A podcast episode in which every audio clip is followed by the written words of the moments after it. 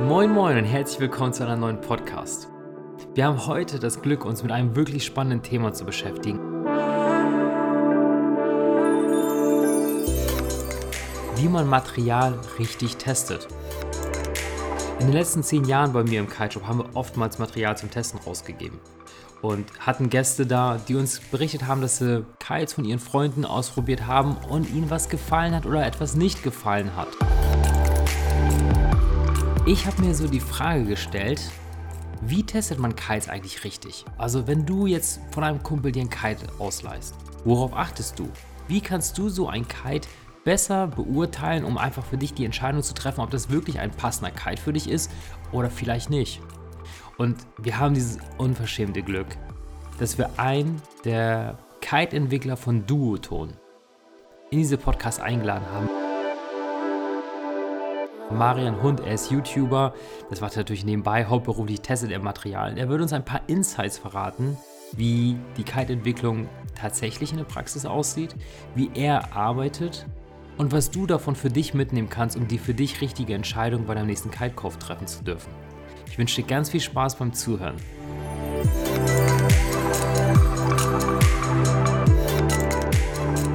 Ähm, ja, grundsätzlich bin ich in Süddeutschland aufgewachsen und ähm, habe da so meine Leidenschaft für den Wassersport und fürs Kiten dann, würde ich sagen, so den, die Basis gelegt. Und ähm, dann ist es für mich nach der Schule eben auch aufgrund des Kitens sehr schnell Richtung Norden gegangen. Und ähm, bin dann mhm. immer sehr viel auf dem Wasser gewesen, habe dann da auch äh, bei Wettkämpfen mitgemacht und das hat irgendwie alles ganz gut funktioniert. Ähm, habe seit 2008 ähm, Norse oder Duoton ähm, als Partner und ähm, bin dann da sukzessive mhm. auch immer mehr in die, ins RD reingerutscht ähm, bei den Schirmen. Habe da eben viel mit dem ähm, Ralf gemacht, das ist der aktuelle Chefdesigner von Duoton. Genau, und wir haben dann da zusammen mhm so würde ich sagen, die letzten drei Jahre ähm, ganz viel an den Schirmen gearbeitet und haben da eben auch als wesentlichen Teil das Testen mitgemacht. Das heißt, ähm, du kriegst, ähm, du sendest 3D-Files nach Sri Lanka, bekommst dann die Schirme zurück, die du da gezeichnet hast. Und dann geht es eben darum, dass man da mhm. an den Bridal-Konfigurationen oder an den Leinenlängen entsprechende Differenzen noch so hingestaltet, dass der Schirm eben so fliegt, wie man sich das vorstellt oder wie man den Schirm am Ende des Tages haben möchte. Und das ist eben das Testen, was in dem Sinne anders ist als das ähm, End-Consumer-Testen, aber auf der anderen Seite auch wieder sehr ähnlich, weil wir uns ja auch ähm, das Ganze möglichst objektiv irgendwie gestalten müssen. Und ähm, daher ja, ist das eigentlich so die Parallelität, dass du schauen musst, ähm, wie, wie verhält sich der Schirm aktuell und wo möchtest du den Schirm haben. Und der Endkonsumer muss eben schauen, ähm, was ist das für ein Schirm und passt der zu mir und meinem Fahrstil. Jetzt hat man ja so die Vorstellung, wenn man so an deinen Beruf denkt, hey, du bist ja an, äh, immer an einem Strand, da scheint die Sonne, da ist äh, super Wetter. Wie ist denn da die Realität? Weil ich habe mal gesehen, das ist ein bisschen anders, das Ganze. Magst du uns da einen kleinen Einblick geben? Ähm, nee, eigentlich ist das genau so. Also wir hängen eigentlich den ganzen Ach, Tag okay. am Strand rum und ja. du hast die Bikini-Mädels noch vergessen, die eigentlich dann da immer stehen und noch für ja. uns cheeren. Ähm, nee, man muss es tatsächlich, ja. weiß ich nicht. Es ist ähm, schwierig zu sagen, ne? wenn du Leuten erzählst, ähm, du bist in der Kite-Entwicklung tätig und die haben zum Beispiel gerade mit dem Kiten angefangen, dann ähm, kriegen die alle große Augen und sagen, boah, was ein absoluter Traumjob. Und ich sag mal so, es ist auch kein schlechter Job, aber am Ende des Tages ist es halt einfach ein Job. Ne? Und ein Job muss gemacht werden und bei einem Job gibt es auch gute Tage und schlechte Tage. Ein guter Tag ist sicherlich, wenn du irgendwie in Kapstadt am Strand stehst und äh, du fühlst dich körperlich fit und äh, es hat 40 Knoten, die Wellen laufen da in einer 17 Sekunden Periode rein und äh, sind irgendwie vier Meter groß und du kannst dich da zusammen mit Aaron oder mit anderen Jungs ähm, komplett rausschießen mhm. und du schaust, ob der Neuner oder der Achter im Kite Loop ähm, auch wieder sauber hochkommt und ob er das Feedback hat, was du möchtest. Das ist natürlich irgendwo auch so ein Ding, wo du sagst, geil, das sind die Tage, wo es wirklich Spaß macht. Aber es gibt natürlich auch andere Tage, wenn du zum Beispiel, wenn es herbstlicher wird und wir sind irgendwo in Norddeutschland unterwegs, ähm, wir haben irgendwie sieben, acht Größen zum Testen und ähm, wahrscheinlich vielleicht noch irgendwie verschiedene Modelle.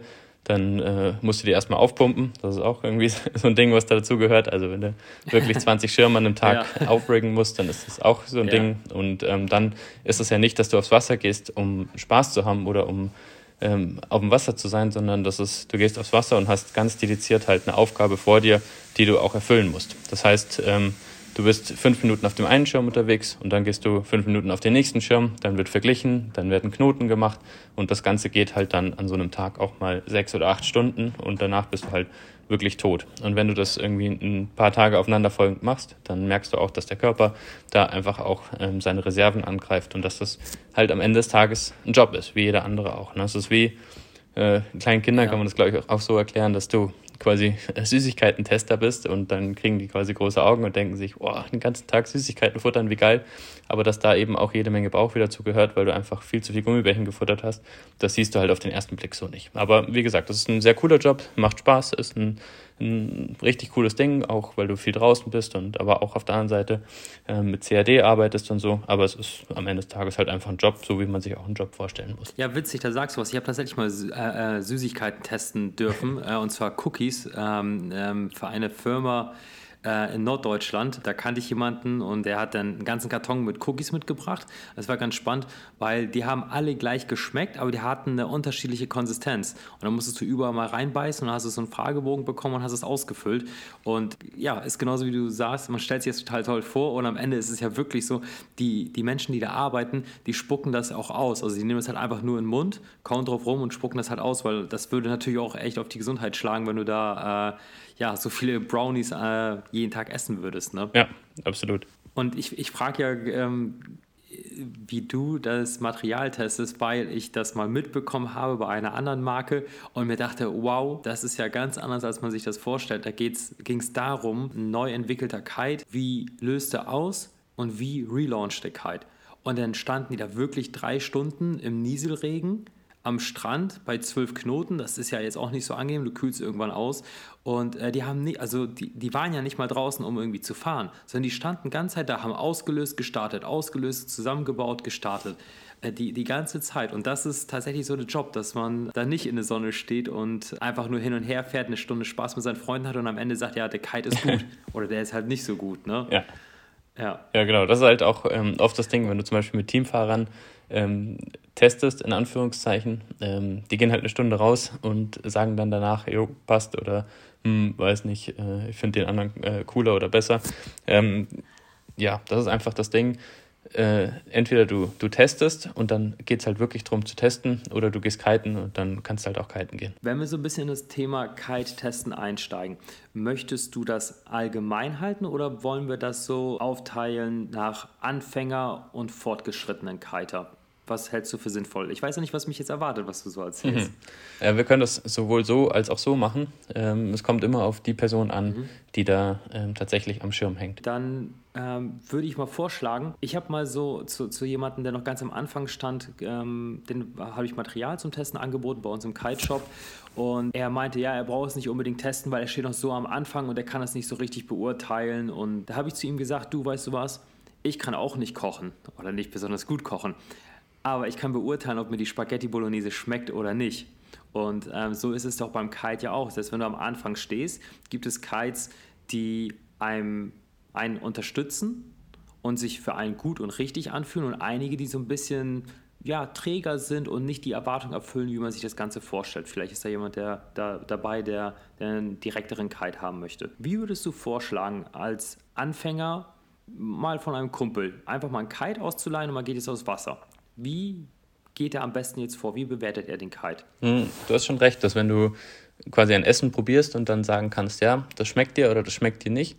Aber ich würde sagen, es gibt da draußen äh, verschiedene Charaktere und für verschiedene, ähm, ja, verschiedene Arten und Weisen, wie du quasi rangehen kannst an, an ein Produkt. Und es gibt ähm, Leute, die mhm. sind da sehr sensibel und es gibt Leute, die sind weniger sensibel. Und ähm, wenn du dann zum Beispiel ähm, Leute hast, die zum Beispiel sehr gut kiten können, also ich erinnere mich da zum Beispiel, als ich äh, mit dem Tom Bridge auf Mauritius war, ähm, der hat da Blind Church 7 gemacht bei wirklich miserablen Bedingungen und ich habe das schon an seiner Bar gesehen, irgendwas hat da nicht gestimmt und dann habe ich äh, mir das später mal mit ihm zusammen angeguckt und habe gesagt, Junge, deine Bar, die ist komplett schief, dein Schirm zieht komplett zu einer Seite, das kann doch so gar nicht funktionieren. Und dann hat er gesagt, oh, ich weiß auch nicht, das äh, funktioniert irgendwie doch. Und dann haben wir die Bar wieder gerichtet, also quasi die Leinen ähm, gecheckt, so dass sie oder wieder in, die entsprechendes, in das entsprechende Verhältnis gereckt. Und ähm, dann waren die Leinen gerade und dann ist er einen Tag überhaupt nicht klargekommen weil das Leinenverhältnis halt anders war zu dem, was er davor hatte und das quasi nicht in seine Routine reingepasst hat. Und ähm, dementsprechend, es gibt Leute, die nehmen die nehmen Kleinigkeiten wahr. Und da würde ich mich zum Beispiel dazu zählen. Das ist bei mir sicherlich auch eine Erziehungssache, weil ich da immer auch ähm, sensibel, ähm, sensibilisiert wurde für, für Sachen, die quasi nicht passen. Also wenn du zum Beispiel irgendwie Auto fährst und irgendwo quietscht was, das nehme ich sofort wahr und äh, drehe das Radio oder die Musik runter ja. und, und guck, was könnte das sein. Und das war schon immer so. Und es gibt auch andere Leute, da denkst du, die Karre fliegt gleich auseinander, aber die fahren trotzdem weiter und hören das nicht. Und dementsprechend ist es beim Kiten auch. Also es gibt einfach Leute, die grundsätzlich ähm, für sowas empfänglich sind, die die Unterschiede da spüren, aber es gibt eben auch Leute, die das so gar nicht wahrnehmen und dementsprechend kommt das, glaube ich, immer auch auf die Person drauf an. Und wenn du jemanden hast, der das nicht wahrnimmt oder dafür nicht sensibilisiert ist, dann ähm, macht es, denke ich, sehr viel Sinn, da auch eine Fremdberatung zu nehmen. Also einfach jemand, der dir sagt, so grundsätzlich brauchst du die und die Art von Schirm. Wenn jemanden hast, der aber mhm. da sensibel ist und sagt, ja, ich stelle mir da schon selber was vor und ähm, das und das gefällt mir gut, beispielsweise, dass der Schirm weiter an Windfensterrand fliegt oder ähm, andere Sachen, wie er die Kraft entwickelt, dann, dann ist es eben auch cool, wenn die Leute da selber mit entscheiden und testen können, weil sie es eben auch ähm, beurteilen können. Gehen wir jetzt einfach mal davon aus, ne? ich habe jemanden bei mir im Kite-Shop und ähm, der sagt, ähm, der wiegt jetzt, ich sage jetzt mal 110 Kilo und der sagt, der will wirklich einen richtig kraftvollen Kite, der will irgendwie ja, lange in der Luft bleiben und der braucht da richtig, richtig äh, PS. So, und der, dann würde ich sagen, okay, pass auf, dann vielleicht nicht der Evo, sondern vielleicht, ja, schau dir mal den Rebel ein. Vielleicht ist der Rebel ja so das Richtige für dich. Ne? So, jetzt gebe ich ihm den Kite mit, er baut ihn am Strand auf. Wie geht er denn jetzt weiter vor? Also, er, er soll für sich jetzt so die Entscheidung treffen. Mhm. Ne? Fühlt sich das für ihn richtig an?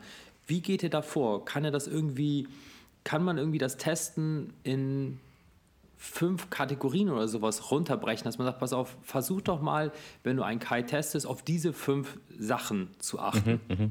Also es kommt natürlich auch jetzt wieder ähm, stark auf den Einsatzzweck an, ähm, auf, die, auf die Bedingungen, auf dein, auf dein Level und so weiter.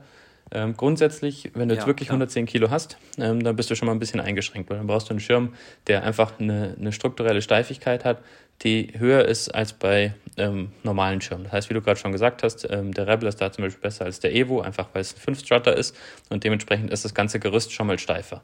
Ähm, dann ist weiterhin wichtig, ähm, um auch eine Vergleichbarkeit erzielen zu können, dass du ähm, Schirme auch in dem Umfang aufpumpst, wie sich das Ganze gehört. Also wenn du jetzt 110 Kilo hast, dann braucht der Schirm einfach Druck. Sagen wir, der Rebel ist mit 7 ja. PSI angegeben, dann solltest du da lieber 8,5 bis 9 drauf klatschen, einfach, dass das Ding wirklich steif ist dann ähm, ist es ganz mhm. wichtig, um eine Vergleichbarkeit zu haben, dass du eben auch die Leinen so einstellst, ähm, wie es in der, in der Bedienungsanleitung vorgegeben ist oder vom Hersteller spezifiziert.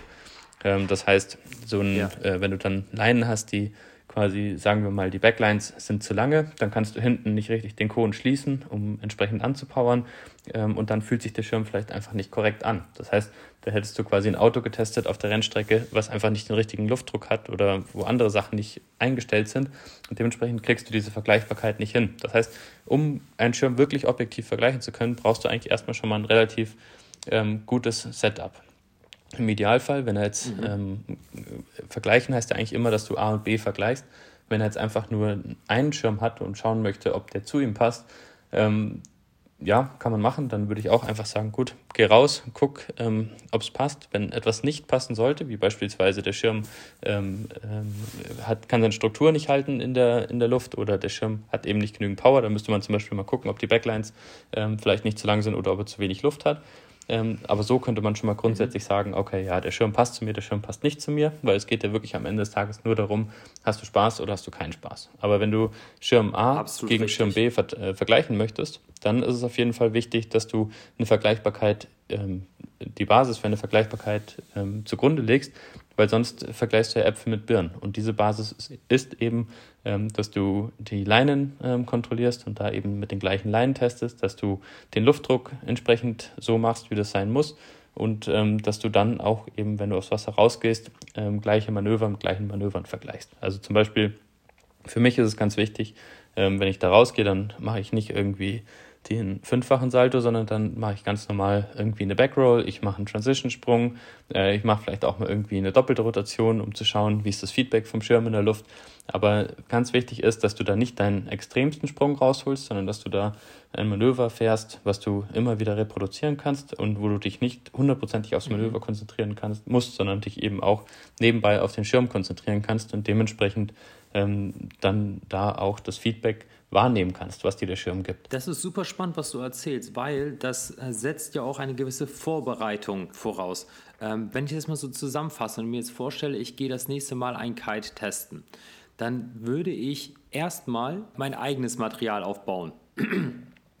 so, und dann würde ich, das halte ich auch für sehr wichtig, äh, nicht Kite und Board zu testen, sondern ich nehme halt das Board, mit dem ich weiß, wie es funktioniert, weil es kann ja auch mal vorkommen, das habe ich dann auch mal äh, im Kundengespräch gehabt, dass jemand gesagt hat, ja, ähm, der Kite zieht nicht so viel Höhe, so, ja, was hast du denn genau getestet, erzähl mal mehr, also dann hat sich halt rausgestellt, dass er einfach ein Board hatte, was nicht so viel Höhe zieht wie sein eigenes Brett. Und das manipuliert ja das Ergebnis ja unwahrscheinlich. Von daher würde ich sagen, erstmal halt mit dem eigenen Brett rausgehen, was mein, also mit dem eigenen Material rausgehen. Dann überlege ich mir, wenn ich es mal so zusammenfassen darf, fünf Sachen, die ich so auf dem Wasser mache. Ne? Zum Beispiel Dark Slide, Rotationssprünge, einfach nur hochspringen und dann vielleicht auch einfach mal den Kite zu droppen und zu gucken, ähm, wie sind so die Kräfte, wenn ich den Kite, ja, wenn ich an einer Leine ziehe, wie relaunch der Kite. Wenn ich mich damit eingefahren habe, dann gehe ich vom Wasser runter und dann mache ich genau diese gleichen Sachen noch einmal mit dem anderen Kite. Mhm, ja, könnt, könnte man so machen. Es kommt halt immer darauf an, in welchem, in welchem, äh, auf welchem Level du die Schirme testen möchtest. Ne? Also ich sag mal, ja wenn, wenn wir jetzt zum Beispiel die Schirme testen, dann haben wir auch quasi diese Infrastruktur drumherum, die uns ermöglicht, die Schirme wirklich perfekt zu testen. Und dann würden wir nicht mehrere Manöver ja. machen, sondern wir machen ein Manöver. Und dann geht es an den Strand, da steht dann, der, steht dann der Vergleichsschirm, ist schon in der Luft. Das heißt, da werden nur die Chicken Loops umgehakt, ja. ohne zu landen. Und dann bist du 15 Sekunden später, ja. ähm, machst du das Manöver mit dem anderen Schirm. Und ich muss zum Beispiel ehrlich sagen, dass ich auch mittlerweile so erfahren bin, dass ich, äh, wenn ich einen Schirm an Land starte, ähm, kann ich eigentlich 95 Prozent ähm, der Qualitäten des Schirms nach drei Sekunden sagen. Also ich, das ist einfach, mhm. das äh, jetzt sicherlich mittlerweile die Erfahrung und ähm, ja, da spielen viele Faktoren mit rein, ähm, aber es, es macht auf jeden Fall Sinn, die Abstände zwischen den Schirmen ähm, kurz zu halten und auch immer nur kurz mit den ja. jeweiligen Schirmen Sachen zu testen, weil du sonst das Gefühl für die Vergleichbarkeit verlierst. Also das ist auch was, was wir tatsächlich ja. wirklich trainieren mussten, dass du äh, quasi wie ein Kellner, der irgendwie einen zehnköpfigen ähm, Tisch äh, bedient, dass du weißt, okay, äh, Schnitzel war hinten links und ähm, die Apfelschorle war vorne rechts, dass du eben, wenn du sowas vergleichst, das sind ja so viele Eindrücke und das sind so viele verschiedene Sachen.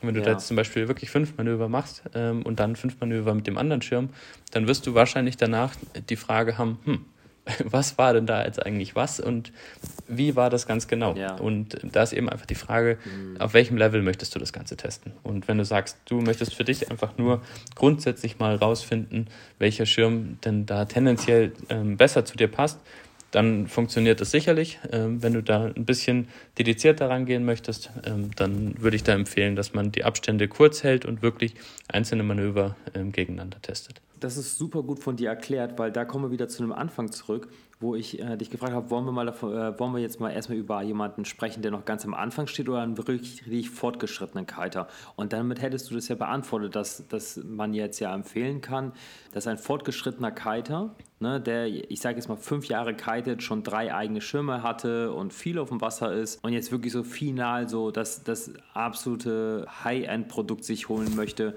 was genau so zu ihm passt. Der sollte dann genauso testen, wie du das machst, also wie du das jetzt gerade erklärt hast. Ne? Und da entsprechend die Zeit reinnehmen und es mit einem Freund zusammen machen. Die Praxis, wenn man jetzt äh, wieder zurückgeht zu dem Durchschnittskiter, möchte ich jetzt einfach mal dazu sagen, da gibt es ja so Test-Events ne? an verschiedenen Kitespots, bei Kite-Contests, beispielsweise äh, auf Fehmarn oder St. Peter-Ording. Da wäre ein solches Testen ja kaum realisierbar. Da sieht die Praxis ja so aus, dass viele, und das ist sehr wertvoll, ja, zu einem Hersteller gehen ähm, und sagen, ja, ich möchte jetzt gerne, äh, ich würde jetzt ganz gerne mal mit meinem eigenen Kiteboard dann, ne, den Duotone Evo Kite testen. Dann wird er, ja, dann darf er zum, ja, Mitarbeiter von euch und bekommt dann den, das Material und geht dann so für 20 Minuten aus Wasser. Was könntest du ihm jetzt empfehlen? Wie sollte dieser Kiter jetzt auf dem Wasser vorgehen? Mhm. Hast du da vielleicht so ein Rezept für ihn? Also grundsätzlich kann ich das jedem nur wärmstens empfehlen, diese Testevents da wahrzunehmen. Ähm, oder auch wenn es irgendwo mhm. irgendwelche Demo-Tours gibt, das ist tatsächlich die Möglichkeit, wo man ähm, mit sehr gutem Material in Verbindung kommt, ähm, wo du die Möglichkeit hast, auch mal schnell zwischen zwei Modellen hin und her zu, äh, zu switchen. Das heißt, ähm, das ist auf jeden Fall schon mal grundsätzlich eine, eine sehr gute Möglichkeit. Ähm, wenn du jetzt auf so einem ja. Testevent bist und du leistest dann einen Schirm aus, dann würde ich einfach empfehlen, geh aufs Wasser und guck, wie dir, wie dir der Schirm taugt. Also mach, such dir vorher ein paar Manöver raus, wo du sagst, das passt für dich. Ähm, das sind Standardmanöver, mhm. das sind Eigenschaften, die dir wichtig sind. Also sagen wir zum Beispiel, du hast irgendwie äh, Höhe laufen ist dir wichtig, weil du öfters mal auch irgendwelche Upwinder oder Downwinder machst und einfach dann teste einfach genau diese Sachen und guck, wie dir der Schirm gefällt, weil die, solche Events sind gut, um zu vergleichen, aber sie bieten dir nicht die Plattform, dass du wirklich ähm, das Testen auf einem Level machst, ähm, so wie wir es zum Beispiel für die Schirmentwicklung machen. Und dementsprechend ähm, wäre das falsche Ehrgeiz, daran zu gehen und zu sagen, ich probiere das jetzt ähm, genau gegeneinander und so weiter, weil da ist einfach zu viel Zeit dazwischen und da passt das Setup nicht. Ja. Ähm, das heißt, da würde ich einfach empfehlen, ja. geh raus, mach ein paar Standardmanöver, guck, welcher dir da besser gefällt und ähm, mach das auch ruhig öfters, also Schirm A, Schirm B, wieder Schirm A und guck dann nochmal genau, wo du dir vielleicht unsicher bist und so weiter. Ähm, das sind da ganz fantastische mhm. Möglichkeiten. Da würde ich gerne noch ergänzen, dass es auch sehr sinnvoll ist, das Erlebnis auf dem Wasser mit dem Team von Duoton dann auch entsprechend zu teilen. Weil kann ja sein, dass man ja einfach mit dem Kite vom Wasser kommt und sich selber denkt, ja, der ist nichts für mich, der dreht mir ein bisschen zu langsam. So, aber wenn man dann dieses Feedback äh, an den Hersteller weitergibt, dann kann er vielleicht sagen, ja, warte mal, es gibt die Möglichkeit, den Kite ein wenig umzuknüpfen oder halt auch die Barkräfte zu verändern. Ich mache das jetzt einmal fertig, gehe dann mal nochmal aufs Wasser und teste, teste das Ganze nochmal. Und vielleicht hatte dann ja wirklich so das gefunden, was er sucht. Ne? Absolut. Also du kannst ähm, durch Kleinigkeiten sehr viel bei den Schirmen verändern. Und das ist auch gerade super interessant, wenn du zum Beispiel irgendwie eine Pärchensituation hast, ähm, wo er angesprochenen 110 Kilo hat und sie ist irgendwie bei zwischen 50 ja. und 60 Kilo, dann macht das unbedingt Sinn, ähm, bei den Schirmen auch zum Beispiel die Lenkkräfte oder Barkräfte unterschiedlich zu gestalten, weil er sicherlich mehr Kraft hat als sie und dementsprechend dann ähm, ja. das auch so anpassen, dass das fahrerspezifisch und gewichtsspezifisch eingestellt. Und äh, vielleicht an die Zuhörer, diese Information, wie das funktioniert, findet ihr in der Gebrauchsanleitung von eurem Kite, der jedes Mal mitgeliefert wird. Marian, wenn wir da ein bisschen tiefer einsteigen, ich gehe jetzt aufs Wasser und habe jetzt beim Testevent mir jetzt einen Kite ausgeliehen von euch. Wie kann ich auf einer Skala von 1 bis 10 beurteilen, ob der Kite jetzt gut Höhe läuft oder nicht gut Höhe hm. läuft? Ähm, also was ich mache, ist einfach, ich suche mir Fixpunkte und ähm, achte darauf, ja. dass du auch die gleichen Bedingungen hast. Also es macht zum Beispiel keinen Sinn, wenn du mit Schirm ja. A von halb zehn bis zehn ähm, Höhelauftests machst und dann mit Schirm B ähm, von zehn bis halb elf und um zehn Uhr war Hochwasser und irgendwie ja. die Tide dreht genau um diesen Zeitpunkt. Das heißt, du musst auf jeden Fall eine Vergleichbarkeit zugrunde legen.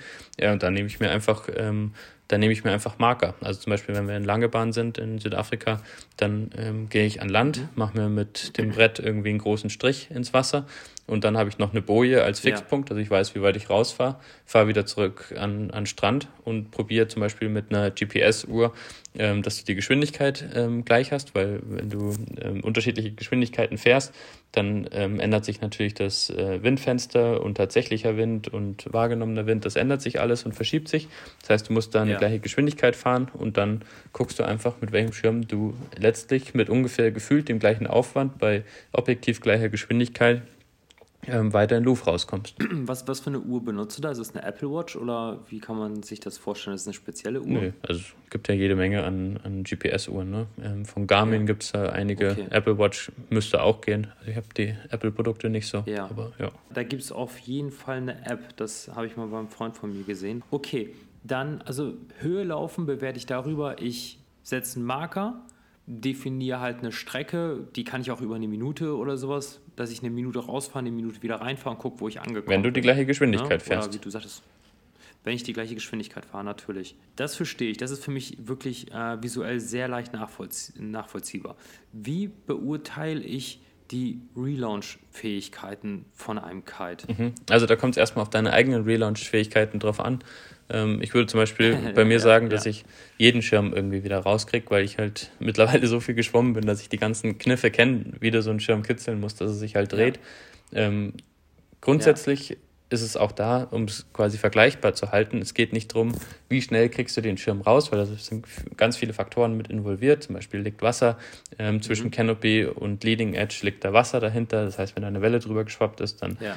verändert sich das da ganz schnell. Ähm, und dann kann es auch mal sein, wenn du ihn irgendwie besonders kitzelst, den Schirm, dass du ihn halt dann trotzdem leicht rausbekommst, ähm, obwohl es eigentlich tatsächlich gar nicht der Fall ist. Das heißt, auch hier, um eine Vergleichbarkeit zu garantieren, gewährleisten, ist es sehr wichtig, dass du das Gleiche machst. Und das Gleiche heißt zum Beispiel, wenn du noch nicht so erfahren bist, dass du dann ähm, am Schwimmer einfach vielleicht 20 bis 25 Zentimeter ziehst, die Bar dabei von dir wegschiebst ja. und das gleiche, gleiche Ausgangssituation hast und guckst, ob sich der Schirm von alleine wieder rausschält. Ähm, wenn du zum Beispiel Leichtwindschirme mhm. hast, wie einen Juice D-Lab, der halt auch schon bei vier Knoten gut relauncht, aber nur wenn du ihn halt rückwär rückwärts ja. relauncht, sprich an beiden Backlines ähm, gezogen hältst und er ähm, dann über die Umkehr des mhm. Profils mhm. langsam nach oben kommt und du ihn dann ähm, vor dir einmal 180 Grad drehen lässt und dann Richtung Zenit fliegen lässt.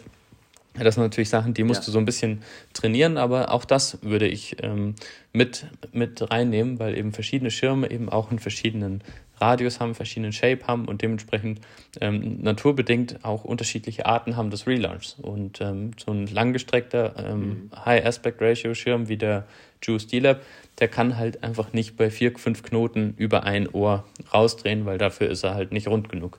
Und dementsprechend muss man das so ein bisschen ja. auch auf den Schirm ähm, Rücksicht nehmen, aber ich würde grundsätzlich immer darauf achten, dass ich ähm, Gleiches mit Gleichem vergleiche. Und das heißt, zum Beispiel, wenn du jetzt einen neuner Schirm hast bei 20 Knoten, der muss einfach rauskommen, wenn du eine Steuerleine ähm, 20 Zentimeter ziehst und dabei die Bar von dir wegschiebst, dann muss das Ding raus. Das ist nochmal auch wiederum was Interessantes, was du angesprochen hast, und zwar die Kite-Größe. Ich kann mich noch an eine Zeit erinnern, da spreche ich irgendwie so an zwei da denke ich so an 2012 zurück da war es manchmal so und ich, ich war damals noch absoluter Anfänger, das war das erste Jahr, wo ich am Kiten gewesen bin, deswegen kann ich das nicht beurteilen, aber vielleicht du. Ich, Früher war es so, dass einige Kiter gesagt haben, von dem und dem Kite, da ist der Achter und der Zehner nicht so gut, äh, da sollte man lieber den, den Neuner und Zwölfer nehmen oder, oder weil, weil die irgendwie gesagt haben, dass nicht jeder, jede Kite-Größe äh, gleich entwickelt wurde, sondern die Kites ja einfach nur dann hoch oder runter skaliert worden sind und dementsprechend es Kite-Größen gab, die nicht so gut performt haben. Mhm. Stimmte das damals oder? Es kann ich, kann ich so nicht, nicht hundertprozentig ja. bestätigen. Also ich weiß natürlich, wie das Ganze gemacht wird. Ja. Und ähm, das stimmt. Mhm. Also es wird nicht einfach hochskaliert, sondern es wird interpoliert. Das heißt, ähm, du hast zum Beispiel, ähm, du fängst mit, du machst nicht gleich die ganze Range. Also das heißt, wenn wir jetzt ähm, neue Schirme bauen, ähm, sozusagen neue Plattformen, mhm. einen Schirm von Grund auf neu entwickeln, ja. dann ist es so, dass wir erstmal mit ein paar Größen anfangen. Das heißt, du kannst da zum Beispiel einen 7er, einen 10er und einen 13er nehmen, dann weißt du auf jeden Fall mal im Leicht-, Mittel- und Starkwindbereich ähm, kommt diese Art der Plattform so und so an. Das heißt, das ist einfach mal ein Schuss ins, ins mhm. Grüne oder ins Blaue, ähm, was sich da, was da auf dich, was dich da erwartet. Und von dort aus ähm, gehst du dann weiter. Also das heißt, wenn du zum Beispiel den 7er und den 10er hast, würdest du als nächstes äh, eine Neuner bauen und da gehst du dann hin und interpolierst natürlich ein bisschen. Ähm, das heißt, du guckst dir an, okay, der Zehner ist vom Aspect Ratio, also Verhältnis von Länge zu Breite im ausgelegten Zustand, ähm, ist er so, der Siebener so, dann gehen wir halt mit dem Neuner irgendwo dazwischen. Und ähm, das ja. ist eigentlich mit allen Parametern ähm, wird es in, in der Art gemacht, weil es ja auch nur logisch ist. Du möchtest ja am Ende eine konsistente Linie haben aus einer Range von 7 bis 13 ja. Quadratmetern, egal an welchen Schirm du dich hängst. Die sollen alle einigermaßen gleich fliegen. Was da natürlich dann mit reinspielt, ist ähm, das äh, RD-Budget der jeweiligen Firma. Es gibt kleinere und größere Firmen. Mhm. Ähm, wir bei Duoton ähm, hauen da halt wirklich einige hundert Prototypen durch in, in der Zeit. Ähm, wenn wir zum Beispiel drei Monate in Kapstadt sind, das ist ähm, auch richtig Kohle, was ja. da dabei drauf geht, weil du musst dir überlegen, jeder Proto kostet Geld, jeder Versand kostet Geld, die werden per Luftfracht aus Sri Lanka ähm, dann nach Kapstadt geholt. Das heißt, wir haben da wirklich extrem kurze Entwicklungszyklen und das kann sich halt nicht jede Firma leisten. Dementsprechend kann das schon sein, dass manche ja. Firmen da jetzt nicht die Möglichkeit haben, ähm, eine zweite oder eine dritte Runde zu fahren, äh, wenn sie zum Beispiel einen Schirm interpolieren. Ja.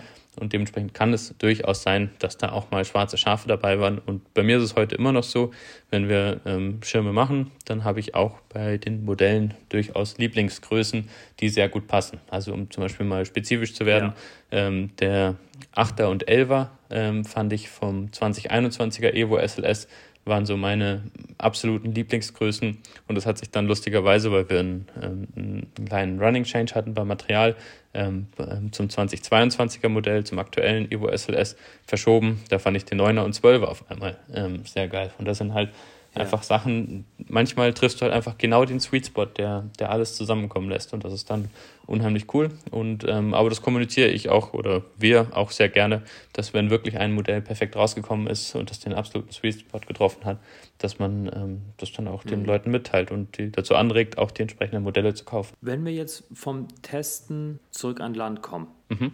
Und wir stellen den, wir parken den Kite jetzt wieder. Gibt es da sonst noch etwas, wo du sagen würdest, oder, oder was fällt dir ein, was man sich denn vor dem Kauf noch an einem Kite genauer anschauen sollte?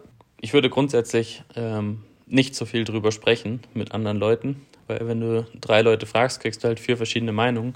Sondern ich würde einfach gucken, dass du ja. das äh, tatsächlich möglichst ähm, unvoreingenommen an die Sache herangehst und ähm, ja. das dann ähm, selber erfährst. Weil tatsächlich ist es so, dass äh, das doch eine relativ diffizile Sache ist und oftmals auch so Stammtischmeinungen einfach kopiert werden und sich da auch die lustigsten Irrtümer irgendwie ja. in, der, in der Szene festhalten.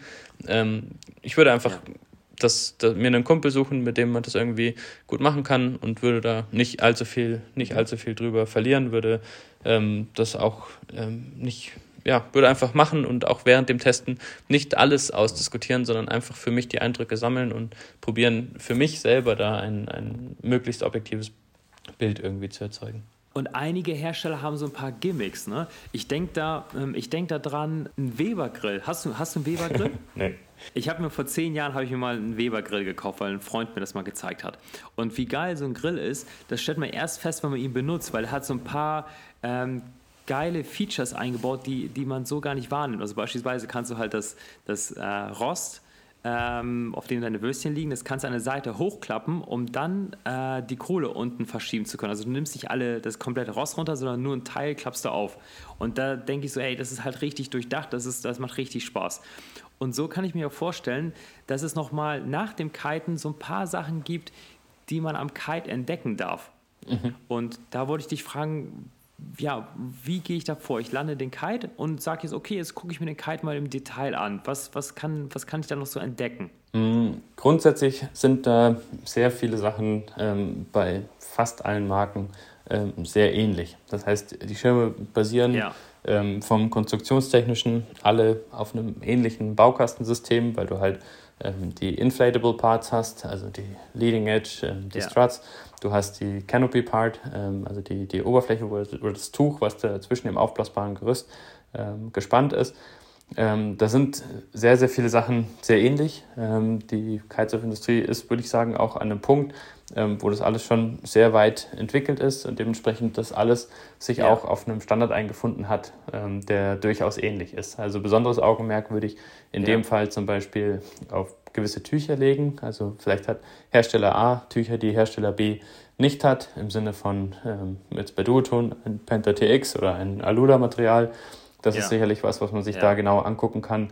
Ähm, aber auch zum Beispiel mhm. verschiedene Tücher sind im Einsatz in Bezug auf ähm, Weißbrüche beim Coating. Also wenn du irgendwo siehst, hm, das gefällt dir nicht so gut, dann kannst du da bei den Farben zum Beispiel gucken, dass du ähm, da etwas nimmst, was dir, ähm, was dieses Weiß, den Weißbruch nicht hat, was quasi ähm, einfach eine, wie wenn man es auf einen Autolack überträgt, ähm, einfach zum Beispiel eine sensiblere ja. oder eine weniger sensiblere Farbe darstellt. und natürlich auch Sachen wie ähm, Ventile oder ähm, generelle Verarbeitungsqualität. Ähm, ja, aber auch ja. wieder eine Sache, je nachdem, wie sensibel du bist, was du siehst und was du kennst und was du wahrnimmst. Ähm, ich kann mir auch gut vorstellen, oder ich weiß es halt auch aus der Praxis, von den ja, fünf Top-Brands auf der Welt wird man da nichts finden können, glaube ich, weil es gibt ja einfach auch in der Produktion Qualitätskontrollen, bevor die halt rausgehen und dementsprechend sind die Produkte halt wirklich äh, getestet und ja, sehr, sehr gut, die schon einfach so am Strand liegen. Ne? Ja, aber was mir zum Beispiel so als Kinesthet dann zum Beispiel einfällt, ist, ne, wenn ich so ein Juice D-Lab einfach mal, das kann man jetzt nicht beim Testen machen, so, ne, äh, sagen hier, äh, ich würde den gerne mal einmal die Luft rauslassen und meine Hand nehmen, aber es ist schon zum Beispiel Wahnsinn, ein wahnsinniges Erlebnis, wenn man so einen Juice D-Lab äh, das erste Mal eingepackt in den Händen hält, wenn man sich den gekauft hat, weil es ja einfach enorm wie leicht er ja, ist. Ne? Du kriegst ganz wenig Gewicht für ganz viel Geld. Ja. ja, aber auch viel Leistung, ne?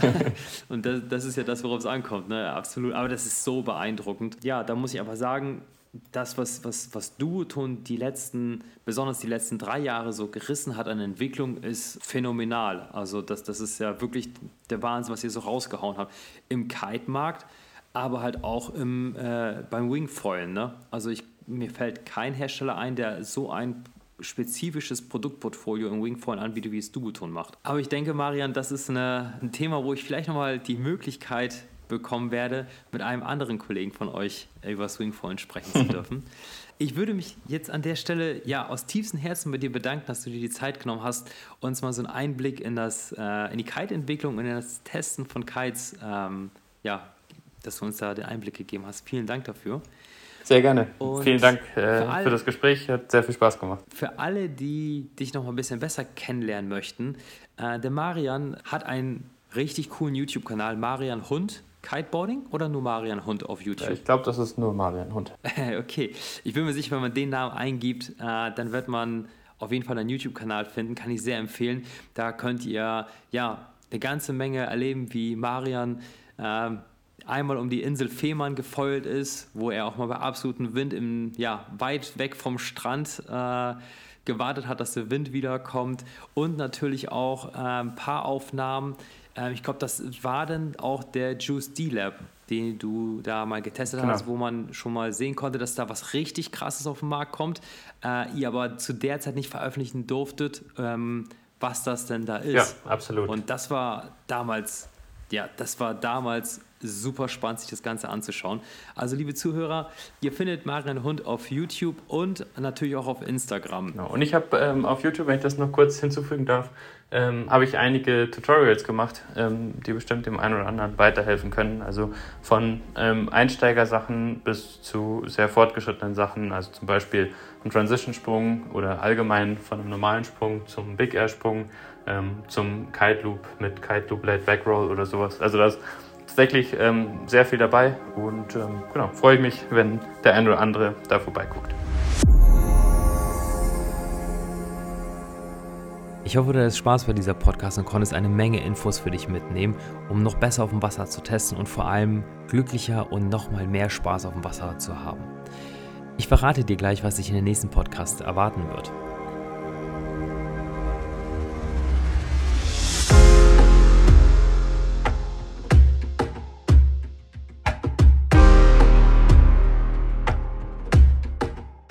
Bevor ich das aber mache, kannst du dir vielleicht kurz Gedanken machen, mit wem könntest du diese Podcast teilen?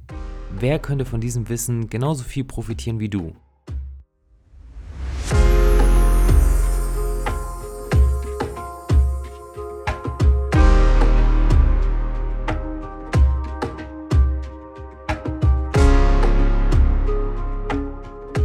Du hast die Möglichkeit, einfach den Teilen-Button unterhalb von dieser Podcast zu wählen und es an einen guten Freund per WhatsApp, Facebook oder Instagram einfach mit ihm zu teilen, um so ja möglichst vielen Menschen dieses Wissen zur Verfügung zu stellen. Dafür wäre ich dir sehr dankbar.